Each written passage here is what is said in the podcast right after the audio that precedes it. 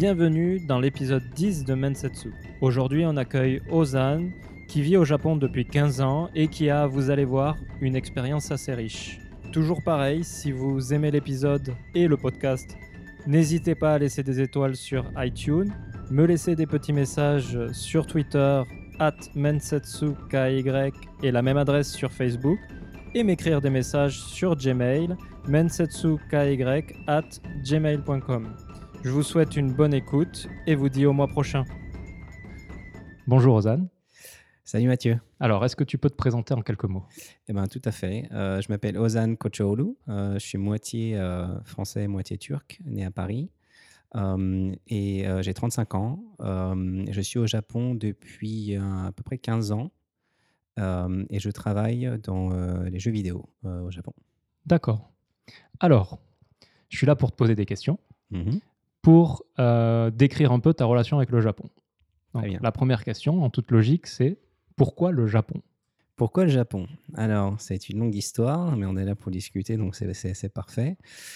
Euh, tout a débuté avec une, une rencontre, en fait. Euh, quand j'avais 18 ans, à peu près, ouais, 18 ans à Paris, je faisais des études de lettres, ça n'a absolument rien à voir avec, avec, ce que je fais maintenant. Et un jour, un, ami à moi, Xavier, m'a invité à, boire un verre à Bastille, à Paris, en me disant Ouais, Ozan, je sais que t'aimes bien les jeux vidéo, les mangas, et puis il y, aura des japonais.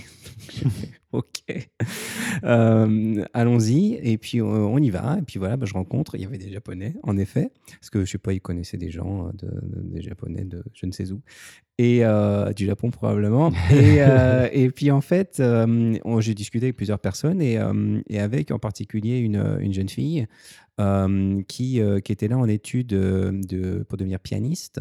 Et, et puis en fait, on est devenu, on est devenu amis. Ça, a évolué, ça a évolué en une, plutôt une sorte d'échange de langue, parce qu'elle apprenait le français en même temps en parallèle, tout ça. Et puis après, on a, on a échangé d'autres langues euh, que les langues. Euh, D'accord. Je vois. Donc en fait, on s'est mis, euh, on s'est mis, on s'est mis ensemble à, à, Paris. Et puis j'ai décidé après, comme les lettres modernes, ça marchait, ça marchait pas beaucoup. Et puis, euh, j'étais pas super intéressé. En plus, euh, je, euh, à l'époque, je jouais à un jeu vidéo. D'accord. EverQuest, qui m'a un petit peu plombé mon année, parce que je passais un petit peu mon temps dessus. Je te comprends.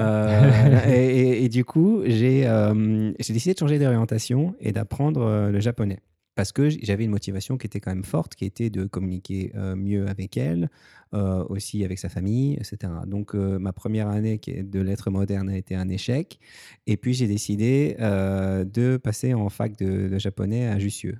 Jussieu, donc à Paris 7, à Jussieu, où là j'étais quand même nettement plus assidu et sérieux aussi parce qu'en fait je, je, suis boursier, j'étais boursier à l'époque, et en fait tu as le droit à une erreur, et après ils te coupent ta bourse. donc du coup, je fais, et puis j'avais besoin d'argent, donc j'ai du coup bien, bien bossé là-dessus. Et puis, ce qui est intéressant, c'est que j'avais fait à, l'époque un petit voyage à, Tokyo dans la famille de, ma copine à l'époque pour juste pour tester le Japon, deux semaines, deux trois semaines. D'accord. Et en fait, j'ai pas du, j'ai pas du tout aimé la première fois que je suis allé. euh, bizarrement, je me suis dit c'est un peu, c'est pas, pas tout à fait ce que ce que je m'y attendais en fait. Je m'attendais sur le, plutôt le vieux Japon et en fait, je me suis retrouvé dans un Japon plus moderne, plus désolé du terme, mais un peu plus américanisé. Et c'est ce que je m'entends remarque, c'est pas tout à fait bizarre avec euh, ce qui s'est passé historiquement, mais bon, bref. Du coup, euh, j'ai euh, j'ai pas beaucoup aimé, mais bizarrement, quand on est retourné en France après, ça me manquait. Il y avait un truc qui me manquait avec le Japon. Je sais pas pourquoi. Et à l'issue en fait de, la, de, de, cette année de japonais qui s'est plutôt bien passée, elle a dû rentrer cette fille parce qu'en en fait, voilà, elle, a décidé en fait de d'arrêter le piano, ce qui est quand même rare pour une pianiste, et de faire des études de français et de changer d'orientation. Et donc, elle est rentrée au Japon et moi, je voulais, ce que je voulais, c'était être avec elle en fait. Donc, je, je, suis parti un an en working holiday pour, pour la suivre. D'accord. Donc, j'étais à Tokyo avec elle pendant un an où j'ai fait pas mal de boulots différents, des petits boulots, tu vois, un peu, un peu de tout, quoi, vendre des sandwichs. Euh, j'ai eu aussi la chance de bosser euh, dans une boîte de cristallerie euh, française qui s'appelle Dome, euh, qui, où je faisais du, j'étais plus sales représentatif, tu vois, faire un peu de Mhm. sales dans les, dans les grands magasins, etc. Donc pas mal de petits boulots ad hoc, en fait, euh, qui me permettaient de, de- de gagner relativement bien ma vie pour pouvoir survivre. Et ce, qui, est, ce qui est aussi enfin, intéressant et surtout important, c'est que avant de partir, j'avais j'avais prévenu mes, mes profs à la fac que je partais un an et si on pouvait faire une sorte de, pas de deal, mais tu vois, de s'arranger pour que, pour que je puisse passer des rattrapages euh, en septembre après.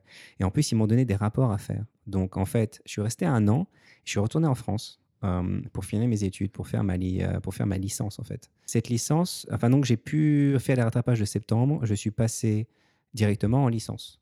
Sans, être, sans avoir été pendant la deuxième année, la deuxième année de Doug, sans avoir été sur place, j'ai réussi à donc j'ai eu les rattrapages de septembre évidemment haut la main et j'ai eu aussi euh, euh, les rapports m'ont été, été satisfaisants donc j'ai pu passer directement en, euh, licence. Mais cette année-là donc moi j'étais à Paris donc là en licence j'étais à Paris et elle au Japon donc tout ce que je voulais c'était bien sûr retourner au Japon. D'accord. Et euh, qu'est-ce que j'ai fait? J'ai euh, j'ai, posé ma candidature au programme JET, Japan Mhm. Exchange and Teaching. J'ai eu de la chance que l'année où j'ai passé, il y avait pas mal, relativement pas mal de postes ouverts et je l'ai obtenu. Donc, euh, à la fin de ma licence, euh, qui est obligatoire pour, euh, pour euh, en- entrer le programme JET, il faut au minimum une licence. Donc, c'était important pour moi d'avoir ma licence. Oui. j'ai eu ma licence et je suis reparti au Japon euh, en tant que, que prof, donc dans un, dans un lycée dans, la, dans la préfecture de Saitama, donc qui est pas loin de Tokyo. ok, alors attends, je te- je t'arrête là, problème. parce que là, ça fait beaucoup d'informations. On va essayer de revenir un peu sur tout ce que tu viens de dire et donner plus d'informations, plus de, de détails. Du coup, à 18 ans, tu jouais à EverQuest Ouais. et tu as rencontré ton amie japonaise. Ouais. Ok.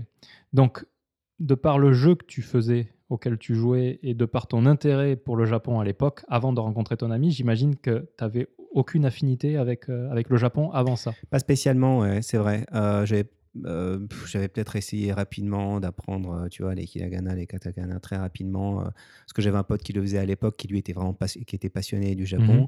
Mais moi, c'était pas plus que ça. C'était juste, je- comme tous les jeunes de mon âge, en fait, j'aimais bien les jeux vidéo, les mangas, mais il n'y avait pas forcément. euh, on, est, on est la génération Club Dorothée, Dragon Ball, etc. J'avais pas spécialement d'affinité. Je me voyais pas au Japon dans le futur, si tu veux. D'accord. Et c'est juste, comme j'ai rencontré cette personne, c'est ce qui a été un, un moteur euh, pour en fait euh, pour faire autre chose. Ok. D'accord. Donc, suite à ça, tu rencontres ton ami. Mhm. Vous communiquiez comment, du coup? Bah, c'était difficile. En anglais? Euh, Non, en français. En français? En français, elle apprenait français. Mais donc, euh, franchement, tu me redemanderais de faire ça maintenant, je, je deviendrais fou. Parce que je pense qu'on a en fait, c'était c'était pas facile de communiquer. Mais donc, elle, euh, c'est aussi, je sais pas si j'ai été un élément déclencheur, mais elle a, comme elle a arrêté le piano et qu'elle s'est mise à 100% à étudier le français, euh, du coup, bah, elle, elle progressait. Euh, moi, euh, j'ai essayé d'être, comme on s'aimait, j'étais le plus ouvert possible dans la communication, évidemment. En plus, elle était sur place. Et puis moi, euh, comme j'ai toujours aimé les langues étrangères, parce que quand j'étais plus jeune, enfin au lycée, je voulais être interprète français-anglais. Donc, Mhm. J'ai toujours aimé les langues étrangères et j'ai pu apprendre un petit peu aussi des, des bases de, de japonais. Comme quoi, tout ça pour dire qu'avec de la motivation, tu peux, quand tu as une motivation réelle et même voire nécessaire, c'est beaucoup plus facile, euh, je pense, d'apprendre Ouais. certaines choses. D'accord. Donc, tu avais 18 ans. Et quand tu es parti faire trois semaines, tu as dit? Ouais. Trois semaines euh, dans la famille de ton ami, Mhm. euh, tu avais quel âge? Pareil, j'avais 18 ans. Donc, c'était quelle année? C'était en euh, bah, 18 ans, c'était en 2000. En 2000. 2000. D'accord. Donc, 2000, c'était pile au moment de, de l'éclatement de la bulle boursière, Ouais. il me semble. Tu l'as ressenti comment sur place? Sur place, franchement, pas beaucoup. Enfin, j'en sais. euh, C'est pas ça, c'est que j'avais pas de, tellement de moyens de comparaison, puisque j'y étais jamais allé avant. D'accord. Donc, Donc, euh, du coup, pour moi, c'était le Japon. Enfin, je découvrais tout. si Tu veux. découvrais, Donc, euh, il n'y avait pas spécialement de. Je voyais pas. J'ai pas ressenti particulièrement de. d'accord. Ouais. Donc, pour quelqu'un qui connaissait pas du tout la culture japonaise, tu te retrouves catapulté dans une famille. Mhm. Euh, ça a dû être un peu bizarre, un peu particulier, non? Ouais, complètement. Tu- ouais, tu nous racontes un peu? Euh, Ouais, ouais, ouais. Mais c'est surtout ce qui était plus euh, aussi pas difficile, mais aussi non, c'est bah voilà, ça, la- la- leur fille ramène un étranger à la maison, quoi. Euh, donc tu vois, je me souviens au début, euh, bah ils voulaient pas qu'on dorme dans la même chambre, etc. Enfin, tu vois. Bon, après, hein, la nuit, on se glissait dans, euh, lit de l'autre. Mais euh, tu vois, c'était. euh, Il y avait des règles, il y avait des règles à observer qui, moi, me paraissaient évidemment euh, bizarres, parce qu'on plus, je suis d'une famille plutôt très ouverte. Donc, du coup, il fallait un peu s'adapter à tout ça. Mais bon, voilà, quand t'aimes quelqu'un, t'es prêt à faire pas mal de- d'efforts. Et, c'est- et en plus, bon, c'est pas non plus une famille, tu vois. ils sont pas héritiers du, du trône, enfin, ou de l'Empire. euh, et Ouais. ils, sont, ils sont quand même plutôt sympas. C'est juste qu'il y avait quand même certaines choses, ils pouvaient culturellement, ils pouvaient pas accepter. Enfin, tu vois, euh, de, de dormir ensemble et tout. On n'était pas mariés ni rien. Donc, du coup, il y avait quand même, il fallait faire quelques, quelques petits efforts, mais des deux côtés. Et ils m'ont quand même bien accepté, euh, je trouve. euh, pour ce que j'étais. Ce que j'avais. Elle avait 4 ans de plus que moi. Euh, donc, tu vois, leur fille était plus âgée. Et attends, elle était partie en France. Mais surtout, pourquoi Je pense que ça s'est bien passé. C'est parce que à Paris, elle, on habitait ensemble. Mais ils le savaient. Chez ma mère. Donc, en fait, du coup, euh, ils avaient confiance en nous, ils avaient confiance euh, en ma mère aussi. Et ils étaient même, ils se sentaient beau- très redevables que, euh, que ma mère se soit occupée de leur fille, euh, que moi aussi, tu vois, je, je sois là avec elle. Ils avaient, même, ça les rassurait un peu, tu vois, de savoir qu'elle était dans une famille, qu'elle n'était pas seule. Un- Donc, du coup, c'est pour ça qu'on avait, on a- on a- on avait des bonnes relations. Elle a un, un petit frère aussi, mais qui a, qui a mon âge, en fait.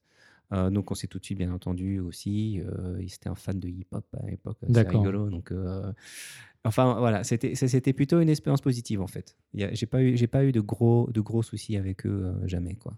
Donc, vous communiquiez comment? Parce Ah que bah là, tu parlais pas encore à l'époque. Ah non, pas du tout, non. Donc, du coup, bah, c'est elle qui faisait beaucoup d'efforts sur, sur la traduction.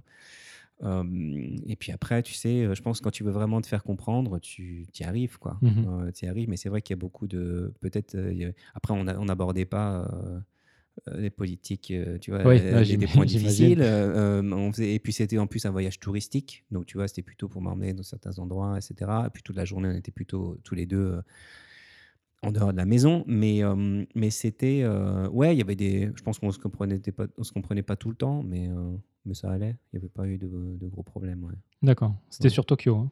ouais c'est sur Tokyo. Elle, vient de, elle venait de. euh, En plus, en plus, les quartiers populaires de Tokyo. euh, pas, pas plus populaires dans le sens euh, du, du- de l'anglais populaire, mais plutôt les quartiers, euh, tu vois, euh, résidentiels, on va dire. Tu D'accord. vois, donc c'est plutôt le nord de Tokyo nord-est de Tokyo, euh, quartier plutôt simple, que des familles, tu vois, pas de, pas de chichi, pas de froufrou. euh, Shitamachi, quoi. exactement, plutôt les. Shitamachi, et euh, c'était vers Katsushika, donc en plus, tu vois, c'est aussi une autre, une autre ambiance. Euh, voilà, donc c'était, c'est comme ça que ça s'est passé. D'accord. Et tu disais que ça, ça a dénoté complètement avec l'image du Japon que tu avais. Ouais, Tu parce avais que, quoi euh, comme image? Bah, tu vois, euh, moi, me- bah, j'avais soit l'image pop culture, pop culture, tu vois, donc euh, de, de Shibuya, ou etc., ou l'image plutôt justement du vieux Japon et euh, armé de tradition, et tu vois, entre tradition et modernité. Euh, Exactement. et en fait, euh, le quartier où on était, c'est pas du tout, c'est un quartier vachement, enfin, tu vois, euh, très, plutôt, plutôt même vide, en fait. Euh, et pas Shitamachi à la Asakusa, plutôt Shitamachi, il n'y a pas grand chose, tu vois. Donc, euh, du coup, euh, le, le, le bled le plus. Euh, comment dire, attractif du coin, c'était Kameali, euh, donc c'est pas non plus super à la fête. Euh, moi, je, je passais mon, quand j'y allais, j'allais au game, j'allais au game center parce que, parce que j'aimais bien les jeux vidéo Ouais. et jouer à Street Fighter. Mais tu vois, c'était plutôt, en fait, c'est pas que ça m'a déçu, c'était que je m'attendais pas trop à ça. Et en fait, surtout, bon, j'avais une préconception euh, des, États-Unis à l'époque. euh, et puis, et tu vois, ces, grandes avenues, ce rythme de vie aussi, où tu vois, tu marches pas beaucoup, tu fais, tu, tu fais pas mal de transport. euh, c'est quand même loin de Paris. Hein, où Paris, tu peux marcher, tu vois, partout. Aussi l'architecture, qui quand même, bah, ça a été reconstruit. Donc, du coup, euh, c'est quand même une ambiance très, très différente de, de mon... Parce que je viens du cinquième en plus à Paris. D'accord. Donc, tu vois, c'était très loin de mon cinquième arrondissement parisien avec euh, des vieux euh, buildings haussmanniens et, et tu peux marcher partout et des parcs partout. Donc, tu vois, c'est un petit peu. Et donc, je me suis dit, mais c'est bizarre, c'est pas ça. J'aurais dû aller à Kyoto. En fait, j'y suis Mhm. pas allé à l'époque, mais j'aurais dû, euh, j'aurais dû y aller. Peut-être ça m'aurait un petit peu changé. euh, Et là, les seules photos qu'on a prises, je me souviens, c'était dans des endroits justement qui faisaient très japonais, euh, comme tu vois bah, le temple de le, le Meiji Jingu Yoyogi, que tu vois dans les temples, des trucs comme ça. Là, je me sentais un peu plus. Je me disais, ah, putain, bah ouais, c'est c'est le Japon, tu vois. Euh, voilà, c'est un peu comme ça que, que je le voyais à l'époque. D'accord. Ok. As goûté un peu du, du Japon nocturne, euh, de du Tokyo nocturne à, à cette époque ou pas du tout? Alors, quel type de Tokyo nocturne? Bah, j'y- T'étais en couple, donc j'imagine pas. euh, Non, ouais, non, euh, j'ai pas trop testé. À l'époque, enfin pour ce voyage-là, j'ai pas trop testé le, le Japon nocturne, à part sortir justement avec son, son frère, qui lui, par contre, était très hein, quelqu'un de la nuit, euh, tu vois, qui allait dans les, dans les clubs de DJ, hip-hop, etc. Donc du coup, il m'a emmené dans quelques trucs à l'époque, euh, où il y a eu des sacrées aventures. D'ailleurs, je me souviens, ah, vache, ouais, ça c'était flippant. Un moment, on a on était en voiture, euh, il pleuvait des cordes et puis il a fait de l'aquaplaning en fait et on a failli rentrer dans un autre euh, dans, un, dans une autre bagnole. Il avait bu, j'avais bu, euh, donc tu vois. Et normalement, tu sais, quand tu bois aussi, tu es complice comme la personne qui conduit. hein. Ouais. Donc du coup, mais on on n'est pas entré, mais une grosse grosse frayeur parce que tu vois, je, bien sûr, je voulais pas d'emmerde et puis j'avais 18 ans quoi. Ouais. Euh, Donc, euh, lui, euh, non, pardon, lui, il avait deux ans de plus que moi, donc c'est pour ça qu'il pouvait conduire, etc. Mais donc, c'était un petit peu. euh, quelques histoires, mais non, j'ai pas beaucoup testé la nuit. D'accord. C'était pas quelque chose que. À l'époque, j'ai vraiment pour être, pour être avec elle, tu vois, passer du temps avec elle et sa famille. D'accord. Donc c'était un, un Japon encore soft. Très calme, ouais. Mhm.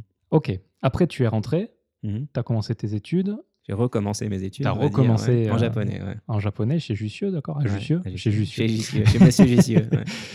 Et euh, donc, tu as parlé du programme JET. Ouais. Est-ce que tu pourrais expliquer un peu ce que c'est exactement? Oui, bien sûr. C'est un programme en fait euh, euh, gouvernemental, enfin qui est entre plusieurs gouvernements, enfin plusieurs ministères. C'est le ministère des, je me souviens, bah, des Affaires étrangères japonais, de l'éducation japonaise. Il y en a un autre, mais j'ai oublié lequel. euh, et puis après, en relation avec l'ambassade de France et le, et le gouvernement français. Et en fait, ils envoient, euh, enfin ils ont euh, des, des places dans soit des des, des, des, des, euh, des endroits pour l'enseignement. En général, c'est des lycées euh, et des lycées publics ou préfecturaux, euh, partout dans le Japon. Mhm. ok ou ce qu'on appelle des collectivités locales. Donc, si tu bosses, dans, par exemple, dans des, euh, dans des mairies ou dans des boards of education, euh, tu vois, qui sont euh, aussi partout dans le Japon. Et ces différents skill sets, différents, différents comment dire, expertises qui demandent. moi, comme je faisais, en fait, j'ai oublié de préciser, je faisais japonais, mais avec une mention euh, français langues étrangères, FLE, Mhm. donc pour apprendre le, le- le français aux étrangers. Donc, évidemment, naturellement, mon choix, mon, mon, mon, application, enfin ma, ma candidature s'est portée sur le, job de, euh, euh, ALT, Assistant Language Teaching, au lieu et pas l'autre qui est CIR, CIR pardon, euh, Coordination of International Relations, où là tu es dans des, dans des collectivités locales. Et tu peux donner, plus ou moins donner des, des, des choix de où tu voudras aller. Euh, mais bon, tu peux pas choisir au final. Mais j'ai eu de la chance parce que j'ai été à Saitama, ce qui est pas loin du tout de Tokyo. Mhm. Alors que j'aurais pu être à Oita ou tu vois ou n'importe où euh, dans, dans le Japon, dans des beaucoup dans des petits bleds. Et en plus j'ai eu de la chance parce que j'étais dans une éno- dans un énorme euh, lycée euh, qui s'appelle le lycée Inagakoen. euh, qui est ce qu'on appelle un Mamos, Mamos School, hein, tu vois, donc il y a 2500 élèves, il y a 200 profs, enfin c'est un- une institution énorme avec un des plus hauts niveaux de français du Japon au lycée et préfecture, euh, préfet- de, de- donc qui est du gouvernement, qui est préfecture, qui n'est pas privé.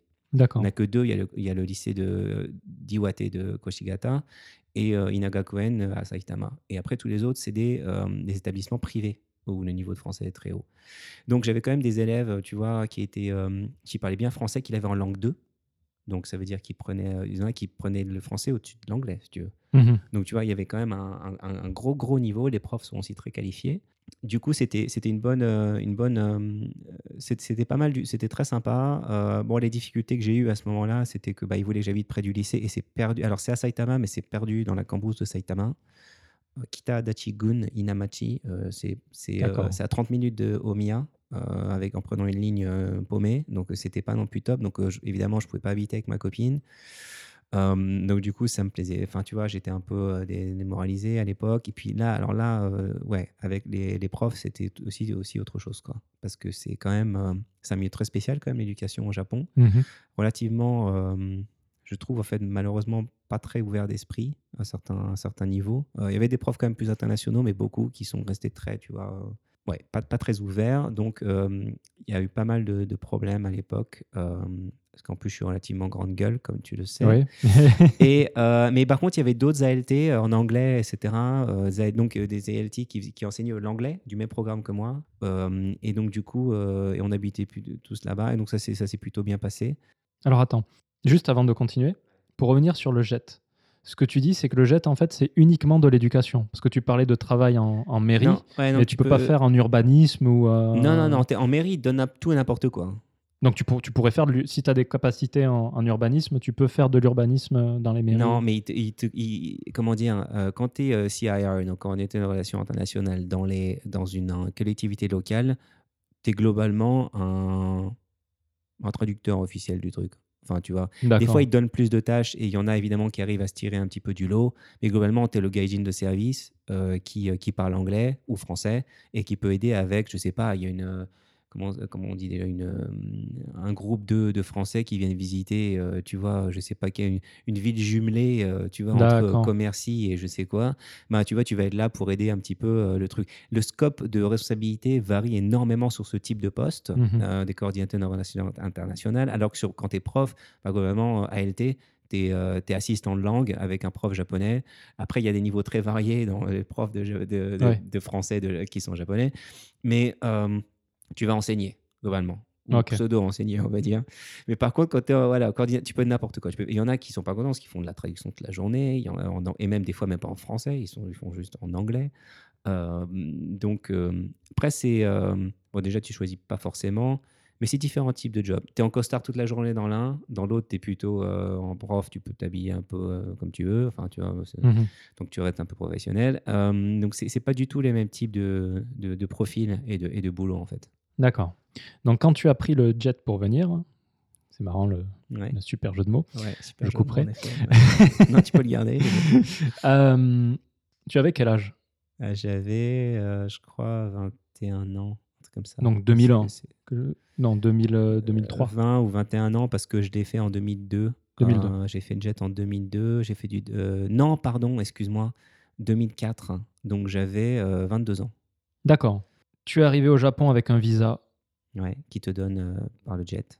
Donc c'est un visa encore spécial, encore un autre type de visa. Ouais, c'est un visa qui s'appelle. euh, Il y a un nom, mais j'ai oublié. Excuse-moi. Mais il y a, y c'est un type de visa, euh, un type de visa qui te donne pour quand tu bosses dans les. euh, Bah, si, c'est, je crois que c'est International Relations, un truc comme ça. Il donne le même pour les deux euh, personnes, mais c'est globalement c'est un visa qui te permet de rester trois ans. Et c'est combien de temps? Trois- ans. c'est trois ans. D'accord.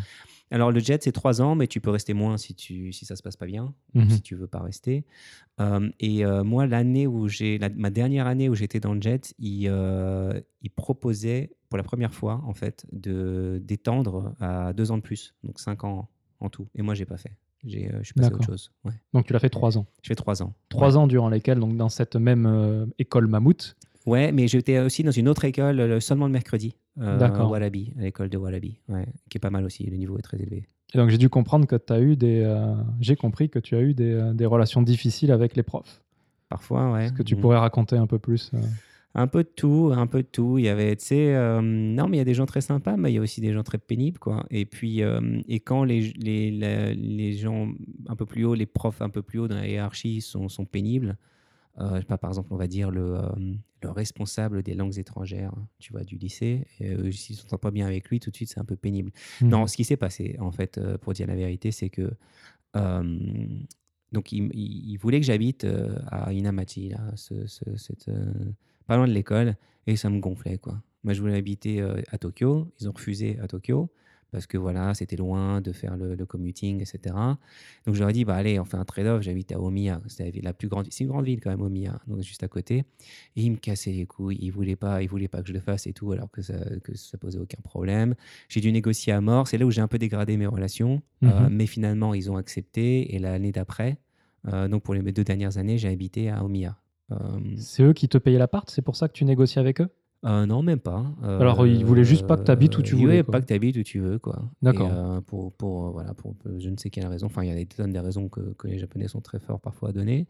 Mhm. Après, c'était là pour éviter les problèmes. C'est pas gérable. Il faut que tout le monde fasse la même chose. Voilà. Euh, donc, euh, mais bon, j'ai quand même, j'ai j'ai beaucoup insisté. C'était une, condition- une condition euh, pour moi, en tout cas, sine qua non, qu'il fallait que j'arrive à faire autre chose. Enfin, que je parte de, de Dynamati. Et puis, j'y j'y suis- j'y suis arrivé. Alors, un autre truc important à savoir, c'est c'est un peu, désolé, ça devient un, un peu personnel, on va dire. Vas-y, vas-y. Mais juste avant de venir au jet, quand j'étais à Paris, en fait, juste avant de venir au jet, et donc j'allais pour rejoindre ma, ma- ma copine, en fait, euh, j'ai rencontré quelqu'un d'autre à Paris. D'accord. Voilà. Une autre Euh, japonaise? Et, et bizarrement, ouais, une autre japonaise. Avec, avec qui, en fait, on s'est euh, plus ou moins mis en couple. Mais, euh, et donc, mais donc, elle était à Paris. Moi, je suis retourné au Japon pour être avec mon ex-copine qui était au Japon, D'accord. mais on se sépare. Donc, moi, je me retrouve en fait tout seul au Japon. Et dans la situation inversée, où mon, ma copine japonaise est, au Jap est en France et moi, je suis au Japon. Et, et après, donc, j'attends qu'elle revienne, que, le- que, que ma nouvelle copine vienne me rejoindre. Et donc, la première année, j'ai fait la première année à Inamachi seul euh, près de Mhm. l'école. Et la deuxième année, euh, ma nouvelle copine est venue me rejoindre euh, à, à Omiya. Donc, on a habité deux ans ensemble à Omiya. D'accord. D'accord. Ok. Donc tu as fait tes trois ans de jet. J'ai mes trois ans de jet. Et à partir du moment où tu es arrivé, en fait, tu plus reparti. Là, c'est. euh, Ouais, exactement. En fait, à part... quand je suis revenu en jet, j'étais là en continuité jusqu'à euh, jusqu'à maintenant. Donc ça fait à, à peu près. Donc, ça fait, euh, ça fait ah, 13 ans, un truc comme ça. ouais. D'accord. Ouais. Waouh. Un peu plus 14 même. Ok. Donc le jet s'est terminé euh, bien ou plutôt. euh, Le jet s'est terminé bien, ouais, ouais. Ouais. J'ai hésité. euh, j'ai- et puis, je suis même resté en contact avec plein d'élèves, en fait. Mhm. qui D'ailleurs, aussi une autre anecdote intéressante. Un des élèves avec qui j'ai j'ai été, ben, il est devenu architecte et il me fait ma maison maintenant. D'accord. Ah oui, d'accord. Donc, euh, c'est quand même pas mal. Enfin, tu vois, donc, euh, c'est, euh, il y, a des- il y, il y a des petites, il y a des belles histoires quand même. Certains élèves aussi sont devenus, ils sont plus ou moins dans la même industrie, ou enfin gravitant dans l'industrie où je bosse maintenant. Donc, des fois, on, on fait un resto, euh, tu Mhm. vois, à Lopangui. euh, donc, euh, c'est. ouais, c'était, c'est euh, les élèves bien, les profs, euh, euh, je les vois un peu moins. Il y avait deux profs de français avec qui je bossais. Donc là aussi, si tu vas voir, il y a des histoires pas possibles, mais. Ben vas-y. c'est un peu spécial, hein. mais bon, bah, allons-y. On est là Raconte, pour, ouais. pour, pour parler. Ce qui est marrant, c'est que je bossais avec deux profs et on a une euh, qui est partie en fait. Après, elle, elle- elle a quitté l'enseignement, elle est partie en France. Et on a, comme ils étaient un peu en galère, ils ont fait intervenir une, une- une ancienne élève du lycée qui était en fait qui s'orientait vers prof d'école euh, primaire. Ok, qui voulait faire des, qui devenait prof d'école, mais elle était une bonne élève de français. Elle, Mhm. elle a fait même une fac de français à Oyama Gakuin à, à Tokyo. Donc elle est venue remplacer pour aider en fait l'école.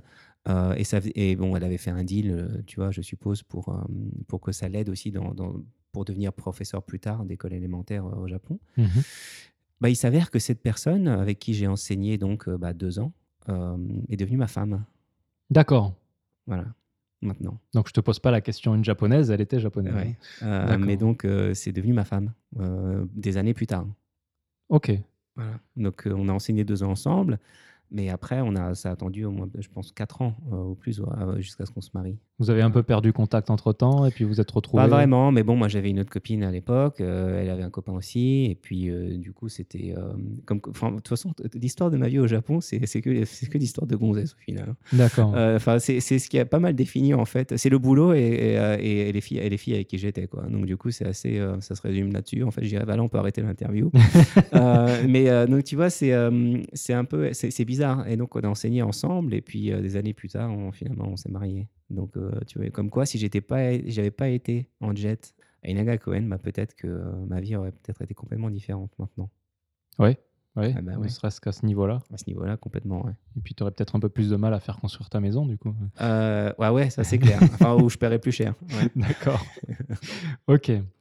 Donc oui, parce que euh, actuellement, le boulot que tu fais actuellement, Ouais. donc euh, est-ce que tu veux vite fait, euh, n'a rien à voir euh, avec, euh, avec ce que tu faisais à l'époque. Rien à voir, mais j'ai fait pas mal de trucs euh, entre les deux, puisque après le, euh, le jet, j'en avais un peu marre d'enseigner. Mhm. Et, et j'ai eu. Alors, un autre truc qui est important à savoir aussi avec moi, j'ai eu beaucoup de chance à pas mal de, à pas mal de niveaux. Après, je me suis donné des chances, j'ai pris des opportunités, mais il y a eu, il y a eu des, bonnes, il y a eu des bonnes opportunités en fait qui sont arrivées. Parce que mon, mon, mon beau-frère à Paris a monté, euh, avait une boîte à l'époque de, de tech, euh, d'encodage et de streaming. Euh, et il a décidé d'ouvrir un bureau au Japon. Et, euh, et donc, moi, j'avais à l'époque, je sais pas, 24 ans, un truc comme ça. Et il m'a dit Est-ce que tu veux t'en occuper? D'accord. Donc, tu vois, c'était. moi, je savais pas quoi faire après le jet. Tu vois, moi, je pointais au chômage, enfin, je cherchais du boulot, quoi. Et en fait, il, et surtout, parce qu'il faut des visas et tout, donc c'est pas, pas évident. Et puis, en fait, il m'a dit Bah écoute, moi, je veux me développer au Japon. Est-ce que tu veux pas, t'es au Japon, tu veux pas t'en occuper? Et puis, bah, j'ai dit oui tout de suite. Et donc, ça m'a permis de revenir, de trouver, d'avoir un visa. enfin, de revenir, en fait, j'ai juste retourné en France pour faire mon stage dans la boîte. Mmh Et puis, de, genre un mois ou deux. Et puis après, je suis revenu tout de suite au Japon pour m'occuper de développer la boîte. donc ça, c'est et ça, alors là, c'est là où il y a probablement le plus d'anecdotes, où c'est surtout le plus, c'est le plus difficile, quoi, parce que quand tu as 24 ans et que tu dois t'occuper d'une structure au Japon seul et faire du business développement, quand tu as 24 ans et que tu, que tu dois parler à des gens, à des boîtes comme Fujitsu ou Panasonic ou à l'époque JStream, etc., euh, c'est pas évident. Hein, parce que niveau crédibilité, c'est zéro, parce que tu es jeune et tu vends de la tech française. D'accord. À des Japonais, c'est pas évident non plus. Ça a une mauvaise vue ici Non, mais c'est juste que bah, on n'est on pas forcément.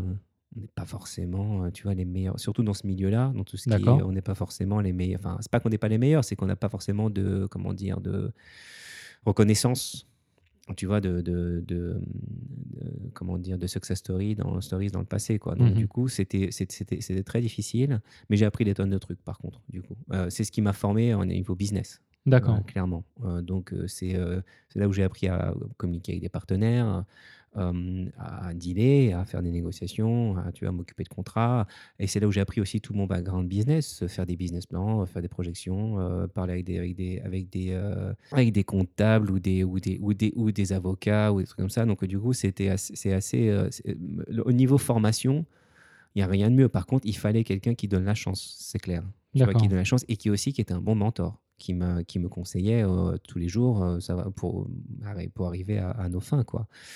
Mais euh, c'était super intéressant, très difficile, mais j'ai fait ça quand même pendant 4 ans et demi, jusqu'à ce qu'on dise, voilà, on arrête parce que déjà l'entité française avait quelques difficultés.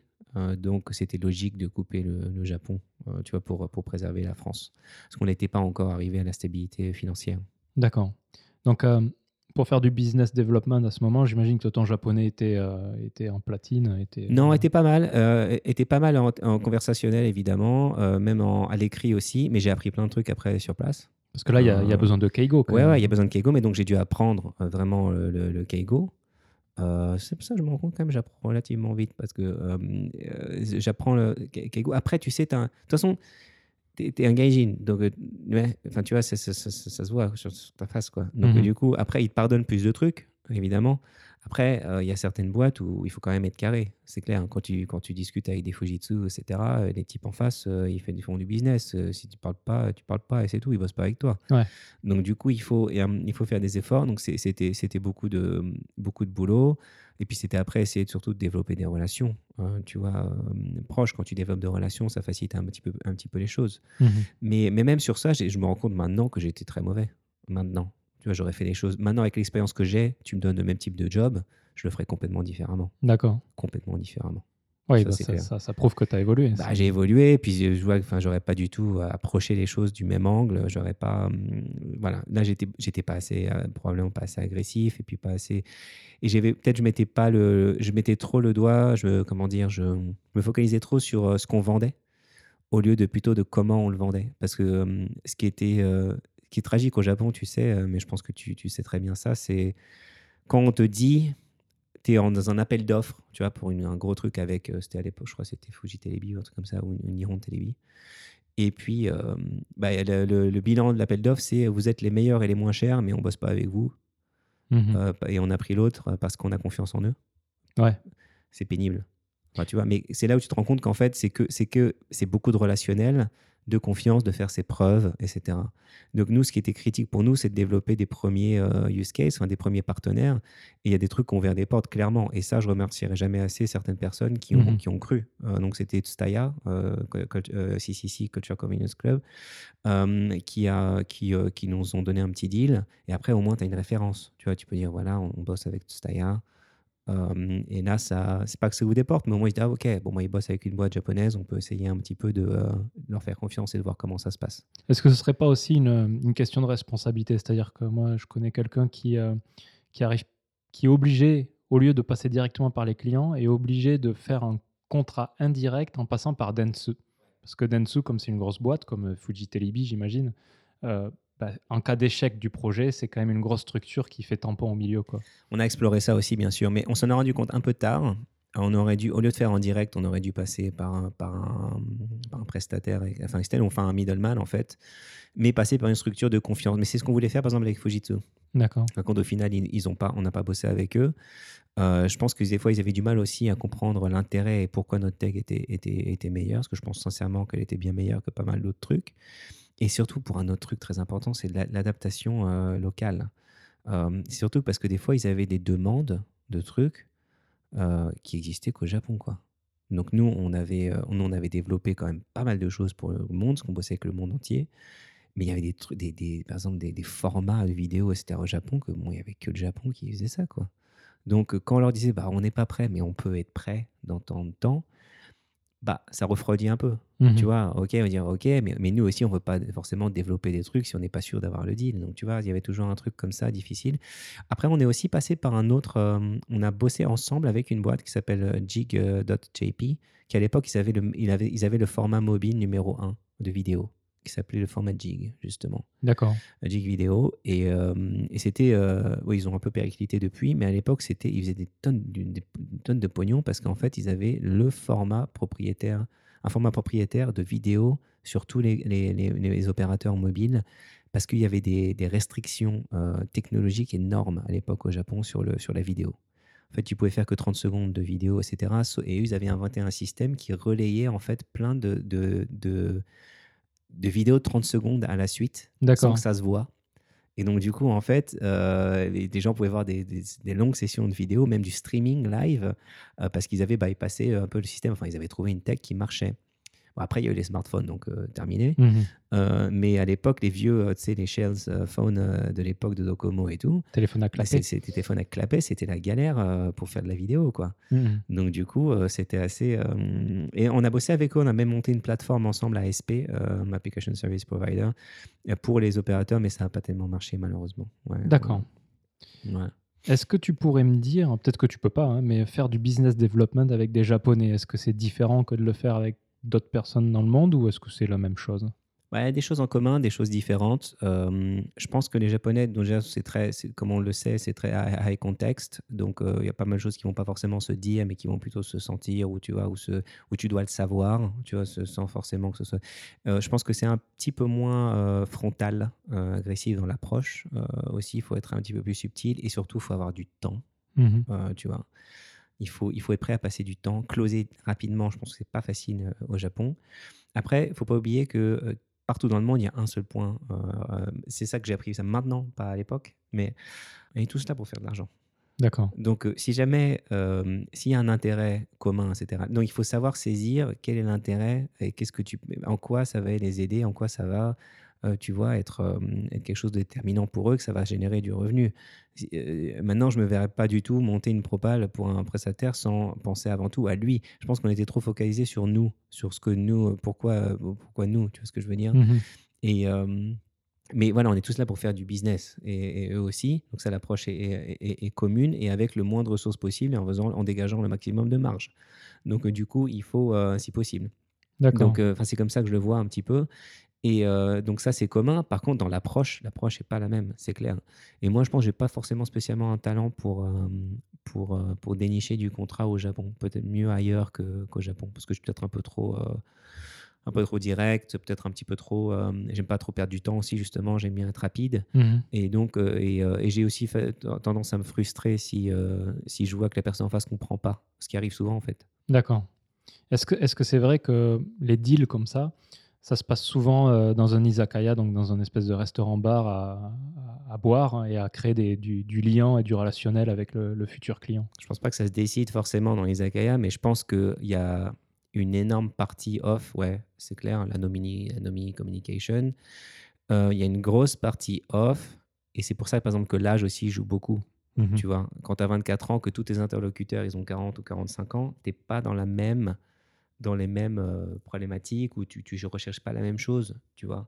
Donc c'est pour ça que c'est souvent plus facile quand tu as l'âge avec toi, parce que tu as des points communs, tu as des points de référence communs dans la vie, Mhm. tu as peut-être les mêmes, tu vas peut-être, aller- voilà, on dit classiquement aller jouer au golf, etc. Euh, mais euh, donc euh, c'est ça, mais ça veut pas dire que tu vas forcément signer, ça, va, ça peut t'aider Mais ça va pas forcément tous décident pas non plus dans les izakaya, je pense pas, non. Est-ce que tu peux, euh, est-ce que tu peux conclure un deal euh, si tu bois pas? Hmm. Je pense que ouais. Mhm. Je pense que ouais. et je pense que ça va dépendre aussi. Mais ça va dépendre aussi des boîtes avec qui tu deals. D'accord. Il y a quand même des boîtes qui sont, qui sont encore très austères, enfin très à l'ancienne. hein. Et ces boîtes-là, peut-être, ouais, en effet, il faut, il faut, avoir, euh, il faut aller boire un coup avec le bucho euh, pour, pour arriver à signer. Si tu n'as pas l'aval du bucho, tu n'auras rien. Et, donc, et pour avoir le bucho, il faut aller picoler avec lui jusqu'à pas d'heure et le mettre bien et l'amener au kabakola, etc. Alors le bucho, le Ah, bucho, c'est le, le chef, de section, chef de division. ouais. et le kiabakola, Kabakola, c'est euh, un endroit où on va boire où il y a des filles. Des Euh, hostes. Des, des, des hôtesses, ouais. Mm. Euh, mais il n'y a, y a pas de sexe, hein. mais euh, c'est juste pour discuter avec des filles euh, et boire, boire des coups avec des filles, avec des jolies filles. Voilà, des fois il y a un petit peu d'attouchement, mais bon. D'accord. Et j'ai jamais fait ça, par exemple, dans toute ma carrière. D'accord. Jamais. On te l'a jamais proposé? En Ijikai Vite fait, mais j'ai toujours été un petit peu réticent. J'ai fait ça plus tard, avec, genre avec mon équipe de foot et tout, mais, mais c'était pas, pas, en, pas en business, non. D'accord. Ouais. D'accord. Donc j'allais te poser la question, tu disais euh, certaines boîtes faisaient encore l'ancienne, c'est ce que tu viens de décrire. Ouais, c'est, euh, je pense que c'est très, euh, c'est un, un peu, euh, c'est schéma. Après, il y, en, il y en a encore plein, même des, boîtes à l'ancienne ou des boîtes même pas à l'ancienne qui aiment bien. Ça dépend beaucoup des gens. Tu vois, il y a des, il faut savoir, il faut, il faut arriver à, à jauger son interlocuteur. Et et il y en a où justement peut-être ça, va au contraire leur refroidir de faire ce genre de choses. Il y en a où ça va ou pas forcément. Il faut arriver à, à, à définir bien à qui tu as affaire. Et euh, à l'époque, et je pense que je n'avais pas assez ni d'expérience ni de, de jugeote, ni aussi assez de contact avec des, avec des japonais business pour Mhm. me rendre compte. Avant, j'étais prof, quoi. Donc, euh, tu vois, c'est pas du tout le même milieu. D'accord. Avant de continuer plus loin, euh, je me suis rendu compte qu'on avait totalement euh, oublié de parler de ton, ar- ton année de Working Holiday. Ouais. Et je pense que ça, ça va être une année assez intéressante. Donc on va Ouais. faire un petit, euh, un petit retour back, vers le un petit passé. flashback, ouais. Euh, C'était en quelle année? Donc, c'était, je crois que c'était entre 2000, en 2000 ou 2001, un truc comme ça. Ouais, parce que j'avais euh, j'avais 19 ans quand je suis arrivé, et j'ai eu tout de suite 20 ans. Donc, attends, laisse-moi réfléchir. Euh, c'était en 2001, je pense. D'accord. Ou 2000, un truc comme ça. Donc là, j'imagine que tu as découvert le, le Tokyo Noc- Nocturne. J'ai découvert un peu plus le Tokyo Nocturne, ouais. D'accord. Et puis, euh, et puis, tu vois, passer par des phases de euh, t'es, t'es, euh, t'es l'étranger, euh, tu vois, plus, euh, voilà, un peu, euh, pas adulé, mais où c'est plus, bah, tu vois, c'est facile avec, c'est plus facile avec les filles. D'accord. Et puis, et puis bah, là, passer de, et puis surtout, un autre truc important, plein d'opportunités. Tu vois, tu, tu cherches du boulot, tu peux en trouver, quoi. Tu peux en trouver assez facilement. Tu peux, euh, à l'époque, je parlais pas très très bien japonais encore. Mhm. Euh, j'avais une année de, de base, tu vois, et donc euh, en termes conversationnels, euh, à la fac, c'est pas forcément le, le best. Mais bon, je- avec ma, ma copine à la maison, on parlait de plus en plus japonais, justement. Donc, ça allait. Donc, je pouvais faire des petits boulots d'appoint. Donc, c'est ce que j'ai fait. Et c'est là où, en fait, c'est ces petits boulots qui m'ont qui m'ont appris le japonais, en fait, D'accord. conversationnel. ok. Donc, c'est c'est grâce à ça que euh, j'ai que j'ai eu une que j'ai que j'ai pu acquérir une aisance euh, pour discuter. Alors, japonais. Est-ce que tu es obligé tu étais obligé de communiquer en japonais, n'importe quel job, quoi. Enfin, quand tous les gens autour de toi sont japonais et que même tu fais bah, que tu vends des sandwichs ou que tu vends ou tu es dans un serveur, dans un café ou je sais pas quoi, tu es obligé de communiquer avec les gens autour. Si tu n'y arrives pas, tu peux pas le faire. Mhm. Et euh, bon, aussi, j'ai eu de la chance, les gens étaient patients, etc. Mais ouais, il fallait, euh, il fallait se débrouiller, il fallait parler. Donc, et puis, attends, avec les clients et tout aussi, quoi. Donc, euh, du coup, c'est ce qui m'a boosté mon japonais conversationnel. Je m'en suis vite rendu compte quand j'ai dû repasser les examens à la fin de l'année, où j'ai eu, je crois, euh, 19 euh, à l'oral. Et, et j'ai pas eu la même note à l'écrit. D'accord. bon, j'ai pas eu une note pourrie non plus, mais j'ai pas eu la même note à l'écrit. Donc du coup, parce qu'il fallait, il y avait des bases de grammaire à avoir, etc. Mais du coup, c'était très formateur sur le japonais, ça c'est clair. Et puis j'ai eu donc une chance fou, folle. bah non, mais ça encore, c'était grâce, c'est- parce que j'ai communiqué à mes profs que je partais. Parce qu'une de mes profs, la très chère Claire Akiko Brisset, m'a recommandé auprès d'une personne donc, qui bossait chez Dome Japan, donc justement, c'est une maison de cristallerie. Jérôme, euh, qui, euh, parce qu'il cherchait des petits boulots justement pour faire des démonstrations dans des grands magasins comme Takashimaya, etc., pour leurs trucs. Et euh, ça a tout de suite super bien collé. Il avait fait le jet avant aussi, il était à Jussieu avant, enfin tu vois, il y avait plein de trucs Ouais. en commun. Et, euh, et puis c'est un mec adorable. Et donc il m'a euh, il m'a pris sous son aile pour me faire un peu bosser là-dessus. C'était pas c'était pas full time, c'était surtout par exemple de faire des, euh, des déplacements le week-end, mais même dans le Japon. Donc je suis allé à Nagoya, je suis allé à Kyoto, à Osaka, etc. Grâce à ça. Mhm. Et c'était bien payé quand même. Donc du coup, ça m'a permis de faire autre chose et je faisais en plus d'autres petits boulots d'appoint. En plus, j'ai essayé d'apprendre un petit peu le, euh, euh, bien sûr le japonais. Euh, donc c'était plutôt, c'était plutôt cool. Mais ouais, là, alors là, la partie nocturne était. euh, J'habitais chez ma copine quand même, Ouais. mais c'est vrai que c'est. tu rencontres quand même pas mal de gens. Tu vois, en plus, j'avais donc à peu- une vingtaine d'années. Donc, tu rencontrer des gens, c'était pas, c'était pas difficile, quoi. Tu vois, tu Alors, pouvais euh, parler facilement avec des gens et tout, quoi. Qu'est- Qu'est-ce que c'est une, une soirée nocturne typique? À Tokyo Bah, je sais pas, tu vas en boîte, euh, tu vas, tu, tu vas dans des Isaac, tu vas en, en- des Izakaya, tu vas, Isaac. tu vas, tu vas chez Isaac et Aya, tu vas dans des boîtes de nuit. euh, Enfin, moi, j'avais pas, pas beaucoup dans les boîtes de nuit, mais euh, j'allais dans des boîtes de nuit. J'avais pas mal de, de potes qui étaient dans la même situation que moi, en working holiday, des Mhm. jobs d'appoint, etc. Mais aussi, c'est marrant, euh, j'avais oublié ça, que dans, en, en working holiday, j'ai fait euh, mon, ma première expérience dans le jeu vidéo. En fait, j'ai bossé un mois ou deux euh, chez, euh, chez Koei. À l'époque, Oh. c'était pas encore Koei Tecmo pour faire du, euh, tu sais, du, c'est du QA, euh, localization QA, etc. D'accord. Et en plus, ce qui est drôle, c'est que j'étais avec pas mal de, de- ah, j'étais avec un autre très bon pote à moi, euh, Selim, euh, qui, euh, qui avait- on était ensemble et donc on bossait euh, toute la journée au complexe de Hiyoshi à, à- à Koei pour tester les jeux et euh, voir la localisation, tester la localisation, etc. C'était mon premier, première expérience dans le jeu vidéo en fait. Maintenant que je me rends compte, c'était pas long, pas long malheureusement. Euh, et puis après, nous, on- je m'en souviens, on jouait, on passait pas mal de temps dans les salles d'arcade, etc. Mhm. Euh, euh, en dehors du boulot. Et puis, et puis on soutenait, parce que tu vois, on était deux jeunes à Tokyo, un peu avec les mêmes galères. Et donc, du coup, euh, on se voyait assez souvent pour faire ça.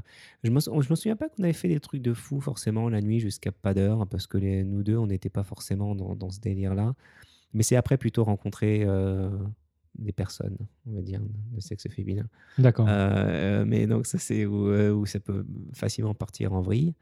Mais. euh, Mais tu les rencontres comment au Japon alors?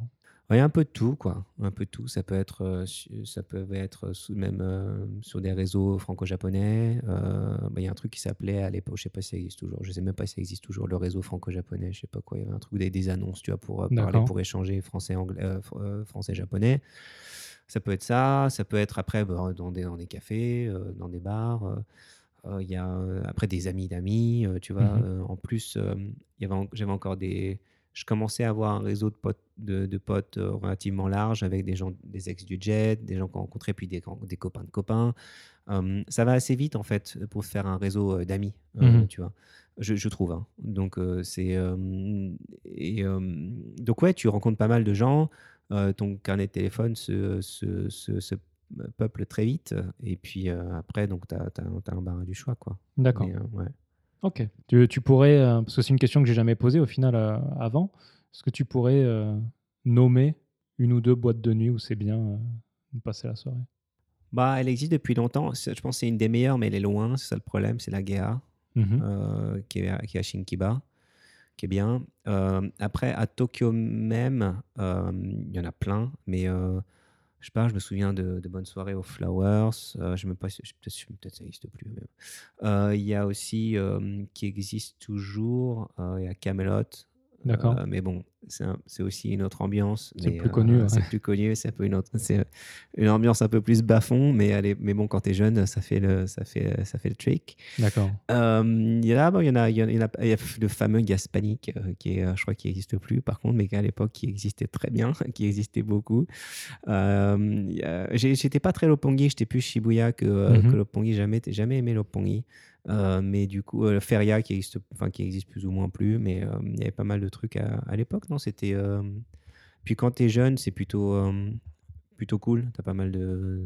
euh, Puis en plus, tu sais, c'est safe quand même le Japon, donc c'est aussi un énorme avantage Mhm. tu peux t- puis, puis tu peux t'habiller comme tu veux. Enfin, tu vois, il n'y avait pas les mêmes problèmes qu'à Paris où tu devais être en, enfin, tu vois, en costard avec des, avec des mocassins, quoi. Ouais. Et puis où tu payes ton, ton truc une fortune et, euh, et puis il y avait des bastons et tout. Euh, au Japon, c'est quand même super safe, super clean, il n'y a pas de problème, tu vois. Moi, j'ai jamais eu d'emmerde en boîte de nuit de, tu vois, de, en 15 ans, quoi. Alors, il faudrait que tu m'expliques un truc. Souvent en boîte de nuit, enfin moi j'y vais pas souvent hein, parce que c'est pas trop mon plus, truc, plus mais euh, mais... euh, il y a un panneau qui dit euh, interdiction de danser après minuit. Pourtant, les gens, ils continuent à danser jusqu'à bah, jusqu'à pas d'heure. C'est quoi cette, euh, cette histoire d'interdiction hein? alors, je suis pas très au fait de toute cette histoire. Par contre, c'est très récent, ça. hein. Parce que de- à l'époque, moi, il n'y avait pas ça du tout. D'accord. Je crois que c'était dans, les- dans les quelques années en arrière. Mais ils l'ont ils l'ont re, ils l'ont réaboli, ce truc. Maintenant, tu peux redanser, il me semble. Bah, en fait, je crois que la loi est toujours là. Ouais. Mais euh, bon, il faut un peu. Ah, mais ça, euh, c'est le Japon aussi. C'est la loi qu'est-ce Ouais. qui est, euh, qu'est-ce que tu peux faire et qu'est-ce que, qu'est-ce que la loi dit que tu ne peux pas faire, mais qu'est-ce que tu peux. Il y a les lois, enfin, les règles tacites, quoi. Ouais. Donc, du coup, tu peux pas mal. euh, Il y a plein de d'établissements qui échappent un peu à ce genre de contrôle pour, pour, pour plusieurs, raisons. C'est, je pense, mais il y a encore des endroits qui ont le droit, où tu as le droit. De toute façon, la guerre, tu peux, ça, c'est juste ouvert toute la nuit, hein, il me semble, jusqu'au matin. Et, euh, et puis il y a des énormes soirées à la guerre où ils ont des, tu vois, des DJ connus qui viennent, etc. Parfois. Euh, ils ont fait, je pense qu'ils ont un petit peu fait ça euh, en prévision des Jeux Olympiques, etc.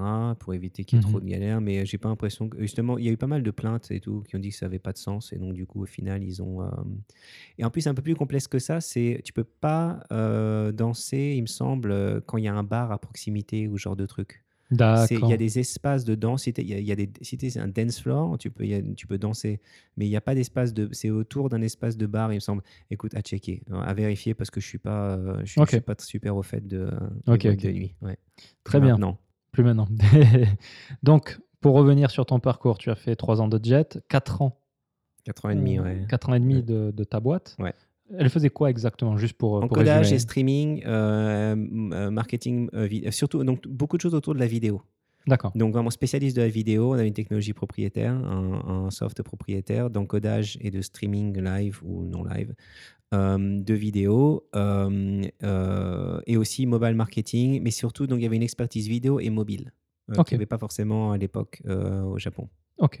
Et donc, quand tu as terminé cette expérience, Ouais. qu'est-ce que tu as fait? Ah, J'ai rejoint euh, donc euh, le, le jeu vidéo euh, parce que en fait, euh, quand, on a monté Atomis, donc la boîte pour laquelle je bossais dans le codage et le streaming, au même moment, j'ai euh, rencontré euh, deux, deux Français, Guillaume et Alex, qui ont monté leur, leur boîte aussi, Wiscorp, aussi, qui faisait beaucoup de web, de développement web, etc.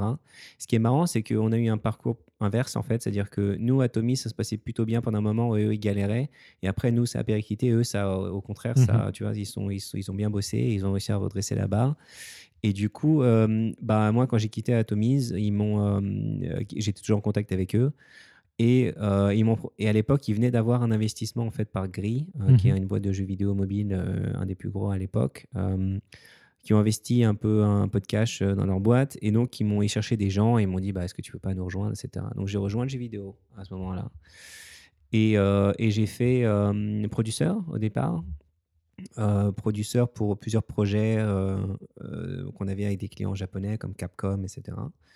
Et euh, donc, il y avait une team de 11 personnes et moi, j'étais le, le producteur avec. Et là, c'est une, bah, une team un peu spéciale, Wiscorp, par contre, parce que c'est une, boîte créée par des Français, une boîte japonaise, mais euh, il y, a, pr- il y a pratiquement que des étrangers, quoi. Mhm. Donc là, on était plutôt en envie, mais pas contre très international. Je m'en souviens à l'époque, on avait, il y avait une quarantaine de personnes et il y avait 14 nationalités différentes, un truc comme ça. Quoi. Donc, euh, donc c'était un profil un peu atypique et euh, euh, c'était c'était cool, mais comme mais euh, et je suis resté qu'un an par contre pour des raisons voilà. Alors je suis toujours en très bon terme avec les deux. Euh, par contre, il y avait des difficultés financières. Et, euh, et j'ai décidé de, de- de quitter la boîte parce qu'après euh, après trois mois sans salaire payé, bout d'un moment, il faut, il faut, il faut arrêter. Parce qu'en plus, ma, ma, enfin, donc ma copine, qui est, qui est ma femme, est tombée enceinte. Quoi. D'accord. Du coup, donc l'ex-prof avec qui on a bossé Oui. ensemble est devenue ma copine, ma femme. Euh, et elle est tombée enceinte. Donc c'est là où j'ai fait, bon, écoute, euh, il faut arrêter euh, les conneries. Donc j'ai arrêté, j'ai- changé de boulot. C'était ta femme déjà, au moment où Ouais. elle est tombée enceinte Ouais. D'accord. En fait, on voulait un enfant, et puis c'est mieux de se marier en- au Japon euh, Avant, pour avoir un enfant. Euh, pas pour avoir un enfant, mais en termes de statut. Mhm. Donc, on a décidé d'abord de se marier. On s'est marié en 2010. Et après, on a eu, euh, voilà, quelques années plus tard, on a eu, euh, on a eu l'enfant. Tu peux dire vite fait pourquoi c'est mieux de se marier avant? Ouais, bien sûr. Mais parce qu'en fait, euh, bon, déjà, bon, s'il n'y a, pas de mariage, ça veut dire que la- le, le présent- le représentant légal, ça va être l'enfant de ma femme, en fait. Donc, il faut déclarer il faut déclarer le, statut, quoi. Et, Mhm. et, et tu peux il n'y a pas de pax, il n'y a rien d'autre en fait que, que le mariage pour former une union. Ouais. Donc du coup, pour, pour être, pour reconnaître euh, l'enfant, il faut, euh, il faut, il faut être marié, quoi. Donc, euh, alors, on n'a même pas fait de fête, on n'a même pas de d'anneau. D'accord. On s'est marié, on n'a pas acheté d'anneau parce qu'on s'est marié pour avoir un enfant.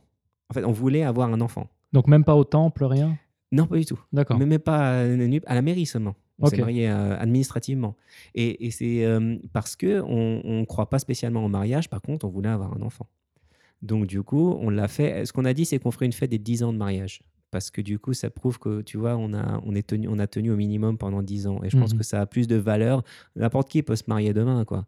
Mais arriver à rester ensemble pendant longtemps, c'est surtout, il est là le challenge. Ouais. Donc, du coup, nous, on va plutôt faire une fête des 10 ans de mariage.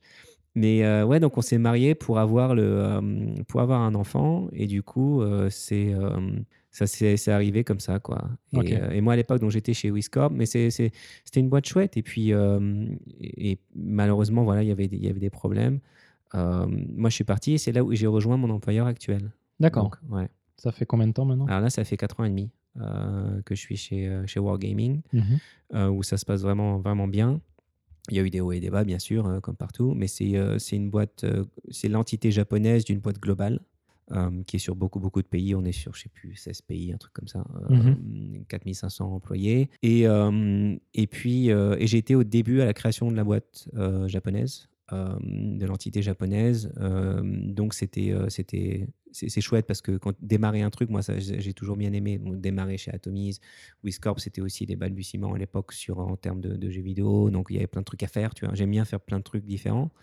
Euh, et là, c'était c'était chouette aussi euh, dès, dès- dès- dès- dès- dès le début dans la team, bider un peu, construire les choses. D'accord. Donc au final, je me rends compte que, mis à part ton expérience de prof, Mhm. t'as jamais vraiment bossé dans une structure traditionnellement japonaise. Tout à fait. D'accord. Et je suis bien content. Pourquoi? Euh, parce qu'en ayant justement bossé avec des partenaires japonais, je me vois, je me verrais pas du tout euh, bosser dans une boîte japonaise. Maintenant, c'est hors, c'est, c'est hors de question que je, joigne- que, je, jo- que je rejoigne une boîte japonaise, je pense. Parce Euh, que enfin, c'est trop enfin, rigide On va dire, non, pas, pas japonaise, c'est faux, pas japonaise. Typiquement, culturellement japonaise. Euh, c'est euh, dans, les méthodes de travail. Euh, c'est juste que c'est, bien sûr, Google Japon, c'est une boîte japonaise, tu vois Mhm. mais ils travaillent pas comme Fujitsu ou comme Panasonic ou, même dans le jeu vidéo comme Konami ou Capcom. Mhm. Euh, c'est pas du tout les mêmes façons de travailler. Bon, rien que le truc, moi c'est le truc classique, mais tu sais, moi je me vois pas, euh, je bosse pas, euh, j'ai pas envie de bosser, j'ai pas envie de bosser 12 heures par jour, quoi. D'accord. Tu vois, Et ça, c'est inévitable. euh, pas que non, t'es pas obligé, mais si tu si tu le fais pas, enfin si tu suis pas un petit peu, si toute la boîte part à des heures raisonnables, tu peux le faire évidemment, mais il y a pas énormément de boîtes comme ça. Euh, il y a toujours, tu sais, un, un petit peu la, la tendance de, euh, bah, il faut faire comme les autres font déjà. Donc ça, c'est important. De, de- euh, et et s'il y a un connard qui euh, décide de, bosser, si, si c'est un manager en plus qui décide de bosser euh, jusqu'à pas d'heure parce qu'il n'a pas de vie en dehors de son travail ou qu'il n'a pas envie de rentrer chez lui ou que euh, ou qu'il a plein de boulot, c'est peut-être parce qu'aussi c'est un incapable euh, qui peut pas travailler assez vite pour faire son truc, ou qu'il a trop de boulot, ça c'est l'excuse en général classique, il a trop de travail, ben du coup, tu es un petit peu, t'as pas trop le choix, quoi. Et moi, c'est un truc auquel j'ai jamais voulu me plier, de même en arrivant euh, à Wargaming, où c'est une boîte quand même japonaise. Euh, Enfin, il y a beaucoup de japonais. euh, et euh, dans la mentalité, euh, au départ, était un peu, ça, a beaucoup changé. hein, mais Mhm. au départ, était plutôt très japonais, japonais. Dès le départ, j'ai mis les choses au clair. J'ai dit, moi, je resterai pas jusqu'à pas d'heure. Voilà. Donc, c'est, et je faisais mon taf. Mais comme je faisais, je faisais, je fais mon taf rapidement et je- j'espère relativement bien, on m'a jamais posé de questions. Mhm. Et en plus, c'est une boîte globale. Donc, il faut quand même s'adapter au global. Et à l'époque, j'étais un des seuls à parler anglais, juste avec une autre fille, euh, etc., qui, qui parlait, euh, enfin, qui parlait bien anglais. Ouais. Donc, c'était pas dans leur intérêt de mettre des bâtons dans les roues, parce que si je me cassais, ils n'avaient plus personne pour communiquer avec, euh, avec, euh, avec la team globale. Mhm. Donc, c'est, euh, du coup, c'était, c'est pas que j'ai joué là-dessus, pas du tout. Euh, c'est juste, de toute façon, c'est pas dans mon délire de rester jusqu'à pas d'heure. Je suis au boulot, je fais mon taf le mieux possible et, si- et le plus vite possible, et, et après, je rentre chez moi. C'est l'unique euh, unique point négatif d'une boîte euh, de d'essence japonaise ou il y a d'autres trucs? Ah, J'imagine qu'il y en a d'autres, mais j'ai jamais bossé dans une autre boîte japonaise. D'accord, tu connais bien- bossé tu, une- tu connais bien ce point-là Je mais, connais euh, bien ce point-là. Après, non, si, après, c'est ce, que ce dont je parlais tout à l'heure, c'est le high context et le low context. Tu vois, c'est que euh, si tu es un petit peu trop. Nous, euh, dans, les, dans les sociétés occidentales, souvent, on, on exprime nos, nos, nos pro- enfin, nos opinions par, euh, par des mots. Et, euh, au, Japon, ça, tu dois lire un petit peu l'atmosphère. Tu dois, il y a des trucs qui se font, des trucs qui se font pas, mais c'est tacite, tu sais pas forcément. Euh, si les autres font comme ça, souvent ils vont faire comme ça. Donc il y a un peu de, euh, il faut arriver à, ça se dit pas, t'as pas besoin de le dire, mais tu dois le savoir. Voilà.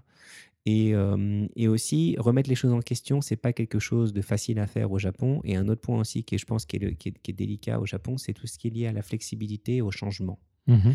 C'est souvent, une, c'est souvent un, un environnement de travail qui ne favorise pas euh, le changement euh, rapide. Il, faut, il faut que tout soit très expliqué, très guidé. On on- en fait, on, on- on guide les, les, les, les, euh, les employés. si tu veux. Un exemple récemment dans la boîte là où euh, plein de choses au Japon, les mêmes les employés eux-mêmes demandent que ce soit top-down, pas que ce soit bottom-up. Euh, ils veulent que ils veulent qu'on leur dise quoi faire.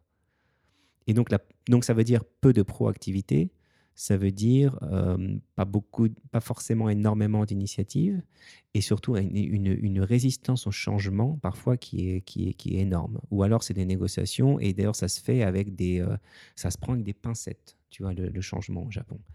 Mais dans des boîtes globales comme nous, le changement c'est en permanence.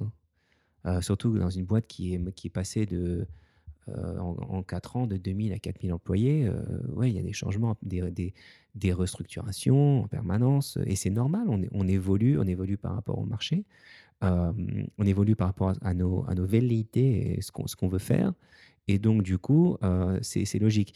Et c'est marrant, justement, on a fait euh, une session de, coaching avec un, un mec très sympa au Japon, John Lynch, euh, qui euh, une boîte s'appelle Tsunago, qui font justement du, coaching d'exécutifs ou même de team. Et surtout, ils sont spécialisés dans les, dans les relations, dans les boîtes globales inter-office et interculturelles. Donc, tu vois, comment aider le HQ en Allemagne, pour citer un pote à nous, euh, le HQ en Allemagne a bien communiqué avec la, avec la team au Japon.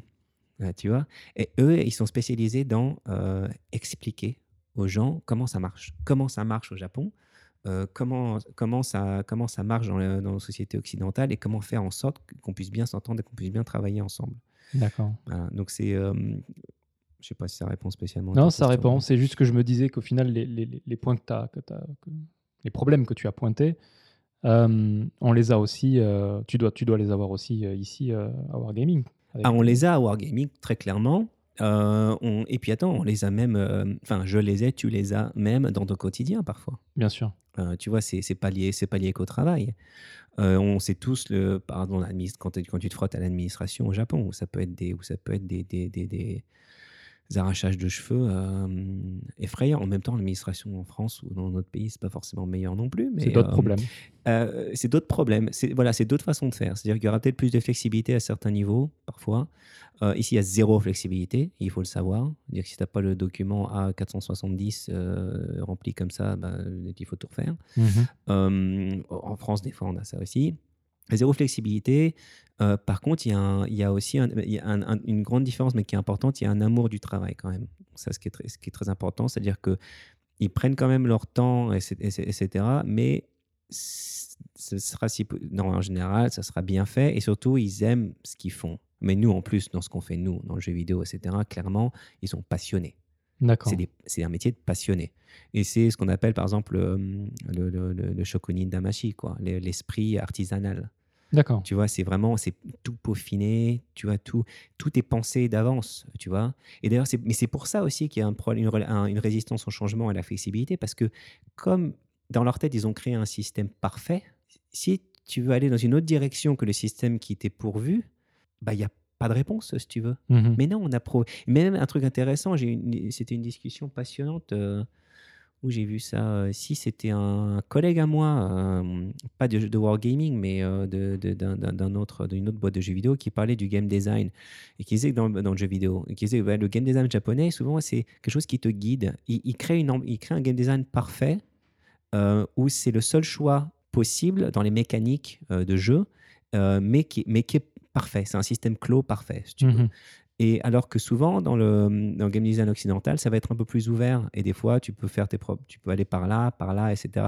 C'est pas forcément une perfection en termes de, de mécanique. Donc, euh, mais ça, c'est un- une, une logique japonaise Mhm. qui s'applique à des tonnes et des tonnes de trucs en fait. Euh, même, même, même au quotidien. Tu vois, on va, tout, est, tout, est très, tout est très guidé. euh, D'accord. Pour être sûr qu'il n'y ait pas de. euh, Et donc, mais quand, toi, quand tu veux aller sur des sentiers battus, eh ben, il faut arriver à expliquer et à se frotter et à, tu vois, et à être prêt à être en conflit. Euh, Ouais. Et sachant que les Japonais n'aiment pas forcément le conflit de base, euh, du coup, euh, Avec des heures et des heures de meeting. Euh, moi, je ne le fais pas, donc comme ça, ça, ça- ça va très vite. Euh, parce que je m'ai- voilà, je, je m'exaspère très rapidement. Euh, donc, du coup, j'évite ce genre, ce genre de choses. Et la boîte a très bien compris qu'il fallait pas me confier ce genre de choses. Mais non, mais après, non, mais des fois, j'essaie de m'adapter aussi, de faire dans les règles aussi. Tu vois, euh, quand, on quand je montrais quelque chose de nouveau, bah voilà, j'appelle tout le monde, j'appelle les managers, on fait, on fait un meeting. Ou, mais par contre, j'essaie que ce soit euh, aussi très framé, très encadré pour Mhm. arriver à que ce, voilà, donc c'est ce qu'on va faire, etc. pour expliquer. Il y a rarement de questions, justement, d'ailleurs. Ou s'il y en a, elles viennent souvent plus tard, euh, pas devant tout le monde, pas, tu vois, elles viennent, elles viennent après. euh, Et c'est euh, c'est comme ça qu'on. Il faut s'adapter parfois. Après, euh, voilà, moi, mon scope d'activité maintenant chez Wargaming, je suis directeur de la stratégie pour la région Asie, enfin Asie-Pacifique. Euh, le Japon, c'est juste un des pays sur lesquels je bosse. Mhm. Donc, je, je bosse avec plein d'autres pays et puis je suis en contact beaucoup avec le, le global, etc. Euh, c'est des, pro- des problématiques très, des stratégies très haut niveau que je développe. Pas au niveau dans le sens elles sont, elles sont top, euh, dans le niveau que c'est, high level, Ouais. au, ni- au niveau. Et puis après, il y a euh, toute l'exécution derrière. Mais l'exécution va être faite par d'autres personnes et puis elle va être très locale. Et là, justement, il faut arriver à bien expliquer en fait à la team le, le, le- le- le but business que tu as. Et puis après, ce sera eux d'a- d'adapter et de trouver la meilleure solution pour, pour euh, l'appliquer localement. Ok. Ok. Bon, je vais te poser euh, une petite question euh, pour passer à la pause musicale. Très bien.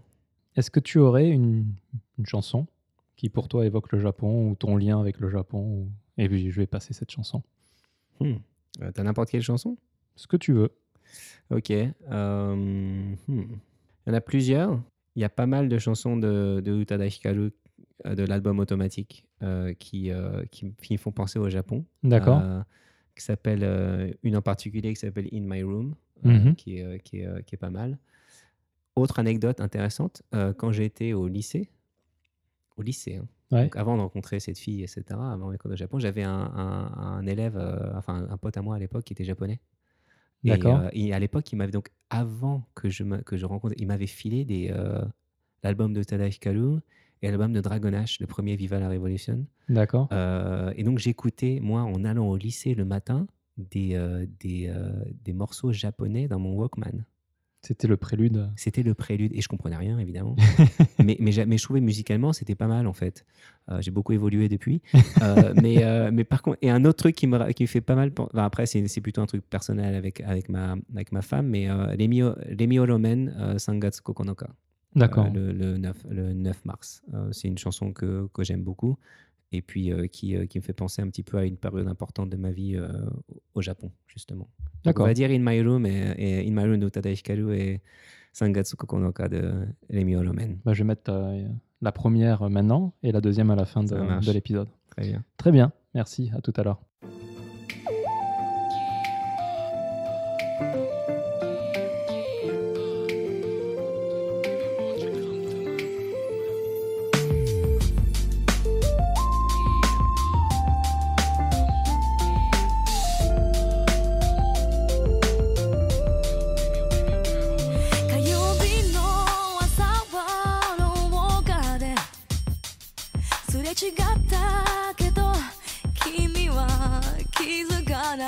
黙れすらきっと知らない。そんなこと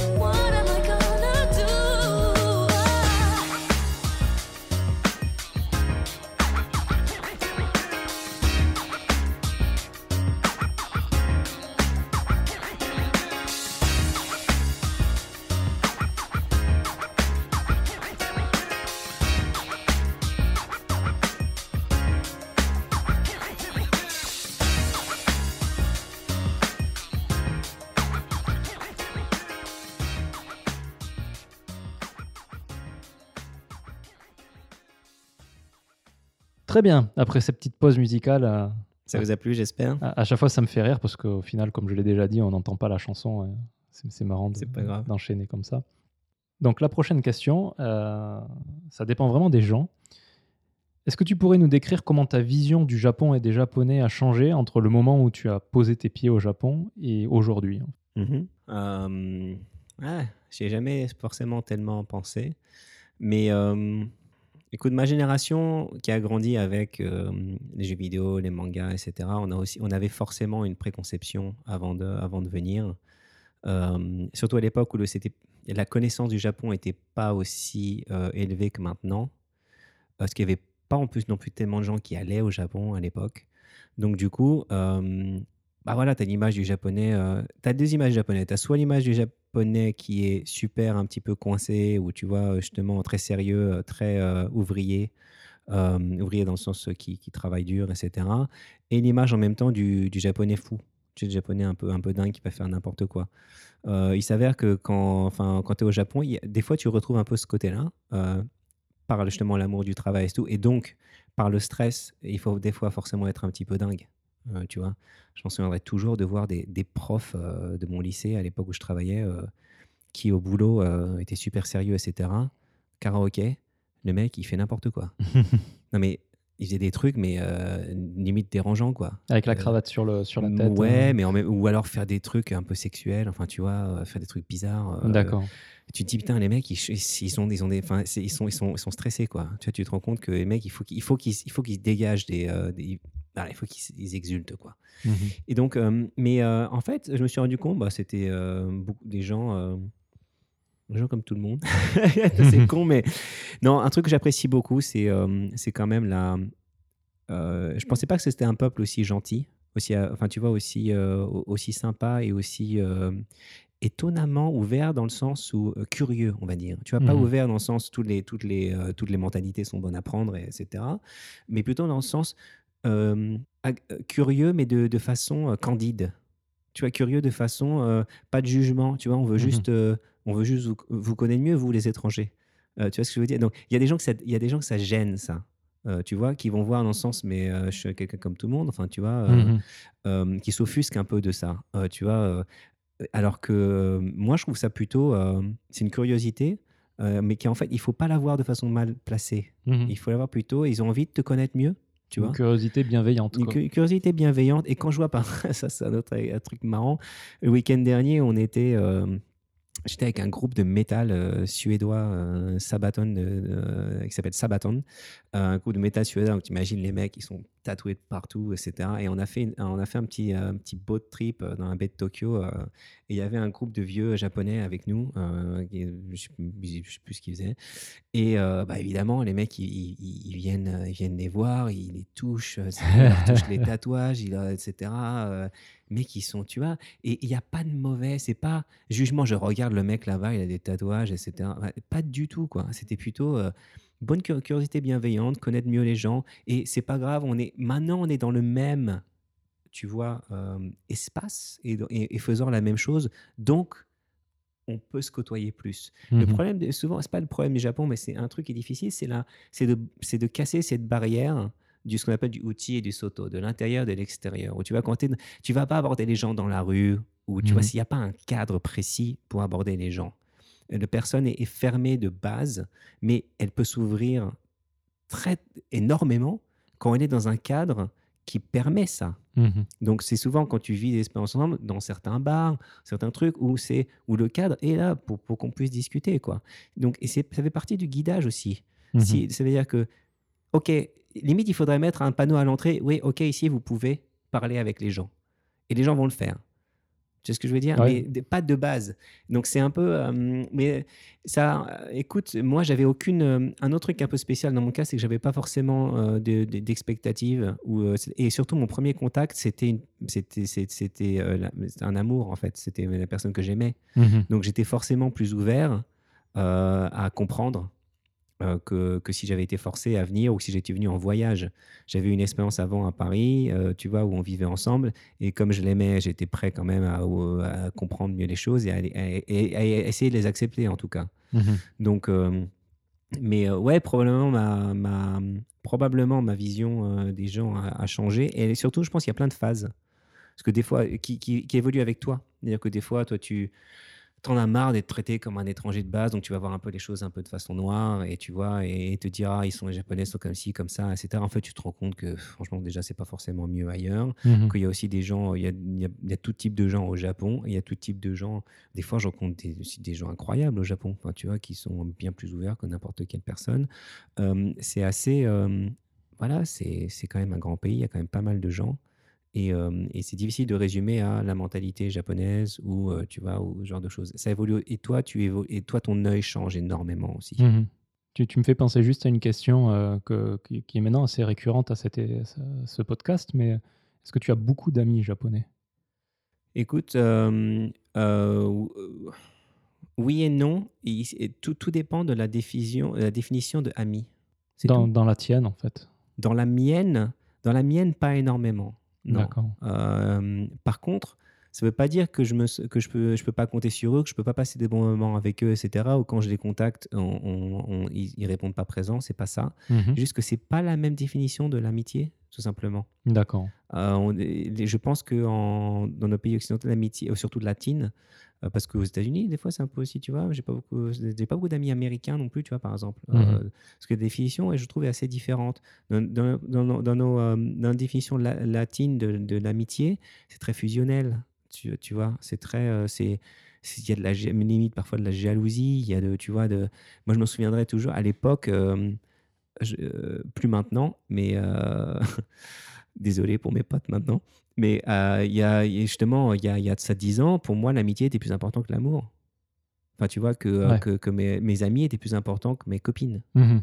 Maintenant, avec une famille, avec une femme et des enfants, euh, évidemment, j'ai euh, changé de vision, quoi. Mhm. Et surtout, tu te rends compte que la famille que tu construis toi est, euh, est- est- est, en fait est au-dessus de tout. Euh, mais euh, mais l'amitié, c'est très important, je trouve. dans- donc du coup, et c'est pas la même relation au Japon. Au Japon, des fois, tu peux pas te voir ou tu pendant très longtemps, euh, etc. Et surtout, les gens vivent très indépendants, en Mhm. fait, indépendamment des uns des autres. Euh, donc euh, Mais bon, tu sais, en France, regarde, euh, quand tu as un pote, tu un groupe de potes, il y en a un qui se marie, qui a un enfant, le mec, il, il est un peu mis de côté, tu vois, souvent. Donc, tu vois, il se met de côté aussi lui-même parce qu'il se focalise sur autre chose. Je sais pas. C'est juste que c'est pas les mêmes attentes. D'accord. Voilà. Ok.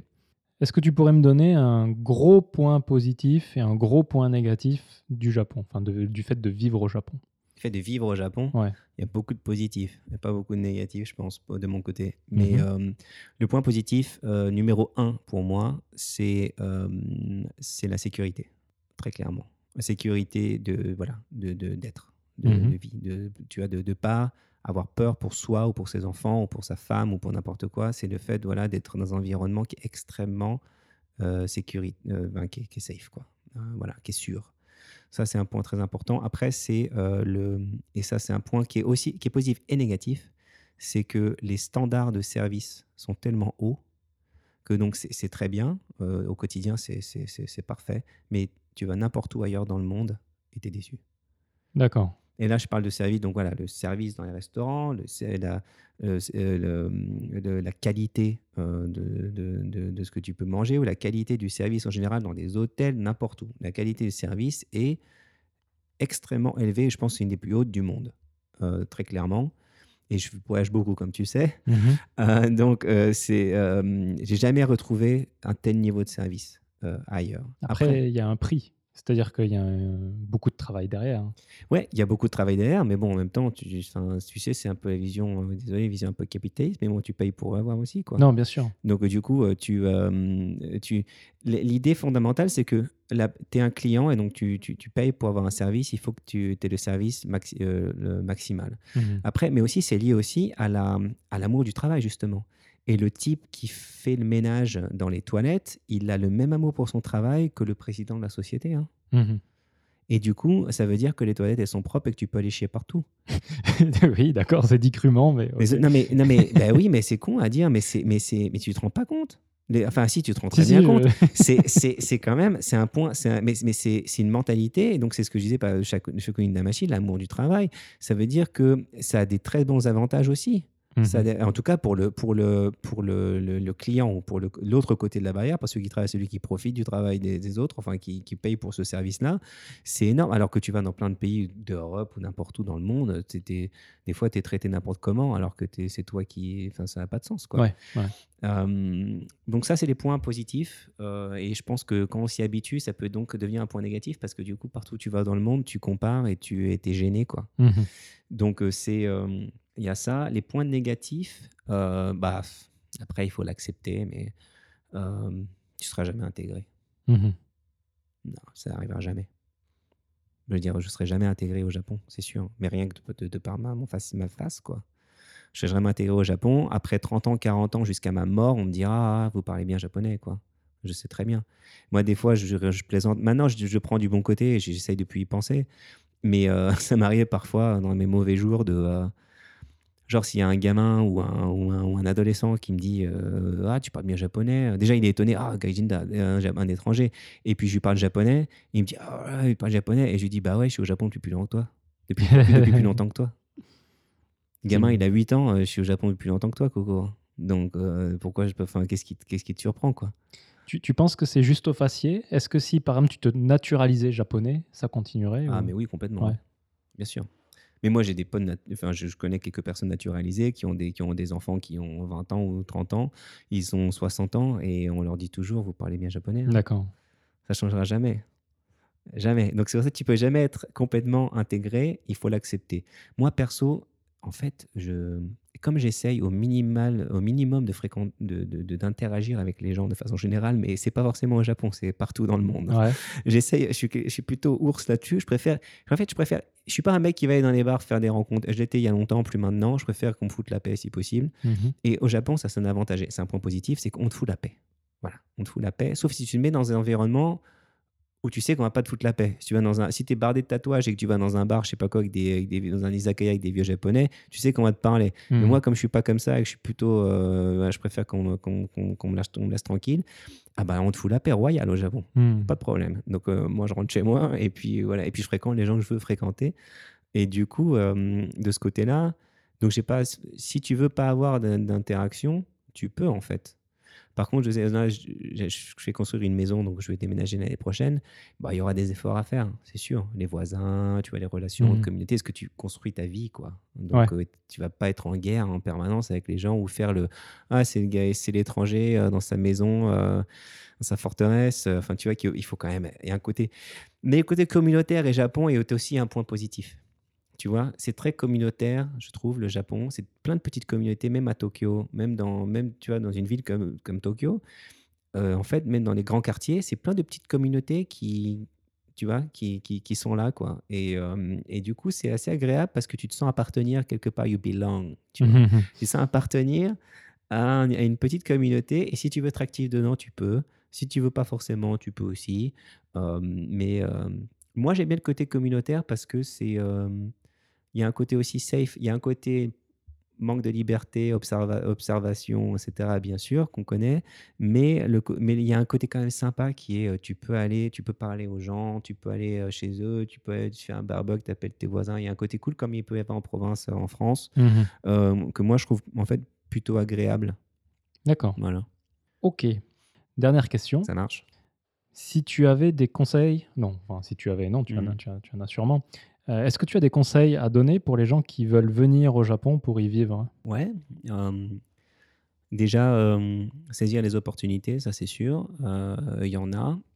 Après, bon, le Working Holiday, ça s'adresse qu'aux gens qui ont moins de 33 ans. Donc, bon, pas forcément. c'est pas forcément un bon conseil. Ceux qui veulent vivre au Japon, déjà, je pense qu'il faut, bon, voilà, il faut, faut venir ouvert d'esprit. Il faut venir en, en- en- en prenant en compte le fait que les cultures, surtout en partie latines et euh, japonaises, sont aux antipodes. La, culture française ou latine est une culture qui exprime ses sentiments par les mots, alors que la culture japonaise est une culture du- de- il faut deviner. Voilà. Donc c'est euh, c'est sasuru bunka contre hyogen suru bunka. C'est un petit peu le côté euh, compliqué. Ça, il faut, il faut être conscient très rapidement. Si, si tu l'es pas, tu peux vite aller, euh, ça peut vite déchanter. Euh, après, je pense évidemment apprendre la langue, c'est important. Euh, rien que pour les intérêts, c'est pas obligatoire, mais si tu veux pas vivre dans un microcosme, euh, entouré de tes potes étrangers, euh, du coup, et que tu, ben, c'est mieux. Voilà, donc je conseille évidemment d'apprendre le japonais. C'est une langue qui est pas très compliquée en fait, euh, je pense, en Mhm. termes de grammatique. Il y a des langues plus dures. J'ai appris des langues plus dures. Euh, le russe, etc. C'est extrêmement complexe. Le français, extrêmement dur. L'arabe, enfin, il y a des langues très très compliquées. Le, le japonais est une langue très contextuelle. euh, du coup, c'est euh, euh, pas forcément très riche en vocabulaire. La grammaire est pas très complexe. Ce qui est compliqué, c'est l'écrire et le, et le lire. Enfin, c'est pas que c'est compliqué, c'est que ça demande d'apprendre par cœur, quoi. Mhm. Donc euh, voilà, c'est c'est simple. Mais bon, euh, les... souvenez-vous de, euh, de nos conjugaisons. Euh, donc du coup, il faut, euh, il y, a, il y a- il y a du par cœur à avoir. Après, peut-être l'accent, enfin, tu vois, la, la prononciation, forcément, il y a, il y a peut-être des trucs qui sont plus difficiles pour nos, nos palais, mais bon, il faut savoir que c'est beaucoup plus dur pour eux que pour nous. Mhm. Donc, du- moi, je pense qu'apprendre la langue, c'est tout à fait à la portée de, enfin, c'est à la portée de n'importe qui. Il faut juste mettre un petit peu d'investissement, tu vois, de temps dedans. Voilà, venir ouvert, apprendre la langue, euh, découvrir le Japon parce que franchement, c'est un pays magnifique. Euh, euh, le, le Japon en entier. hein. Et donc, si- voir, euh, réduire à Tokyo est, est dommage, comme il ne faut pas réduire la France à Paris, même si j'ai cette mauvaise. mais maintenant, je l'ai moins parce que je- j'en ai marre de Paris, mais j'aime mieux la province. Il faut découvrir le Japon, il y a plein de trucs à voir, super, les gens sont sympas. Il faut savoir que c'est aussi un pays qui, euh, je trouve, qui offre beaucoup plus d'opportunités, en, termes, en tout cas en termes de travail, que, euh, que en- qu'en France. Mhm. Donc, du coup, il y a, si on veut un petit peu, si on est un peu débrouillard, qu'on parle anglais euh, et qu'en plus on parle un peu japonais et tout et français, on peut trouver du travail très facilement. Enfin, je pense. Et, euh, et voilà, donc il faut venir, il faut essayer, D'accord. Très faut bien. tenter. Merci pour ces conseils. Alors, où est-ce qu'on peut te retrouver? On peut Si tu veux être retrouvé. euh, Euh, Twitter, Instagram, ce genre de choses. J'utilise pas Twitter euh, ni Instagram, euh, non euh, Facebook, mais bon, il faut me contacter. Voilà, je sais pas si je vais accepter forcément n'importe quel inconnu qui va me Ouais, contacter donc, sur euh, Facebook. ok. Si les gens euh, trouvent que je suis un profil incroyable et qu'ils veulent absolument me rencontrer, je pense qu'ils peuvent m'envoyer un email. euh, Mhm. Tu vois, si je peux, on peut mettre après à disposition sur, euh, sur là où ce sera publié mon adresse email. Ça me dérange pas spécialement. Si c'est pour des insultes, je préférais qu'on évite éventuellement. Euh, voilà, c'est pour Mhm. m'insulter. Euh, non, non, désolé, je n'ai pas, euh, pas le temps de d'alimenter des euh, et puis surtout j'ai pas j'ai pas forcément d'opinion hein, critique à donner euh, sur euh, tu vois c'est pour ça que je fais pas de Twitter et tout parce que je suis pas pas forcément d'idées euh, de, de, de- de trucs à dire mais voilà on peut on peut voir sur bon, donner mon adresse email Bon, pour le mot de la fin, est-ce que tu pourrais donner une œuvre, que ce soit un album, un livre, ou un film, ou une série, ou quoi que ce soit, euh, que tu conseillerais pour quelqu'un qui veut conna- connaître le Japon? Ah pour connaître le Japon Enfin, un euh, rapport avec le Japon. Pas rapport avec le Japon, euh, ouais, un de, mes, enfin, un de mes livres, en tout cas, préférés, du, un mes livres préférés, c'est Après le tremblement de terre de euh, Murakami Haruki. Mhm. Ouais, c'est Haruki, c'est pas euh, Dieu. Euh, et que je trouve c'est fascinant parce que aussi j'ai vécu ça. Ce qu'il essaye de dire dans son livre, ça se passe après le tremblement de terre de Kobe euh, en 95. Euh, moi, j'ai ressenti exactement la même chose après le tremblement de terre de, euh, de 2011. Mhm. Euh, donc, du coup, c'était, euh, c'était assez, euh, c'est assez poignant, euh, tu vois, dans, dans, dans le truc. C'est, vu sous l'œil de fiction, mais c'est, euh, mais, c'est, super intéressant. En fait, ça explique tout simplement comment là aussi les relations entre les, entre les gens peuvent se rapprocher après une catastrophe Mhm. euh, qui en fait qui développe un, un- une euh, comment dire euh, un élan commun enfin qui développe des liens entre les gens parce qu'ils ont souffert dans les mêmes conditions. Donc euh, c'est intéressant. Euh, moi j'aime beaucoup les j'aime œuvres de, Takeshi Kitano sur en, en termes de films Pff, les Ghibli aussi, c'est mythique. euh, pas pour découvrir le Japon, mais pour juste, euh, tu vois, Mhm. pour s'absorber un petit peu de, aussi de toute la tradition autour des, des animés, des mangas, etc., qui en fait fait partie complètement intégrante de la société. hein. Donc euh, c'est euh, critique. Euh, la musique, euh, pas mal de choses, mais là, ça va prendre du temps pour, euh, pour développer euh, tout ça. Et lisez euh, après le tremblement de terre de, de Camille. D'accord, ce sera l'œuvre. Le titre japonais, c'est euh, Kamisama no kodomo tachi wa minna odoru. Le titre a rien à voir. Mais D'accord. c'est, euh, mais c'est- mais c'est pas mal. Ouais. Ok, très bien. Ben, merci beaucoup, Ozan. Merci à toi. Et puis, je te dis à, à la prochaine fois. Et je vous Ouais. dis à la prochaine fois. À revoir. bientôt. Salut Mathieu. 長さを感じますせわしくすぎる日々の中に私とあなたで夢を描く 3月の風に思いを乗せて桜のつぼみは春へと続きます。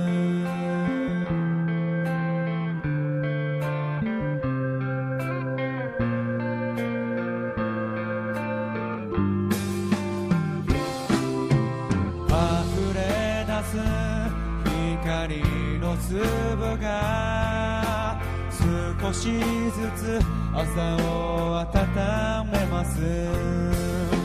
大きな首をした後に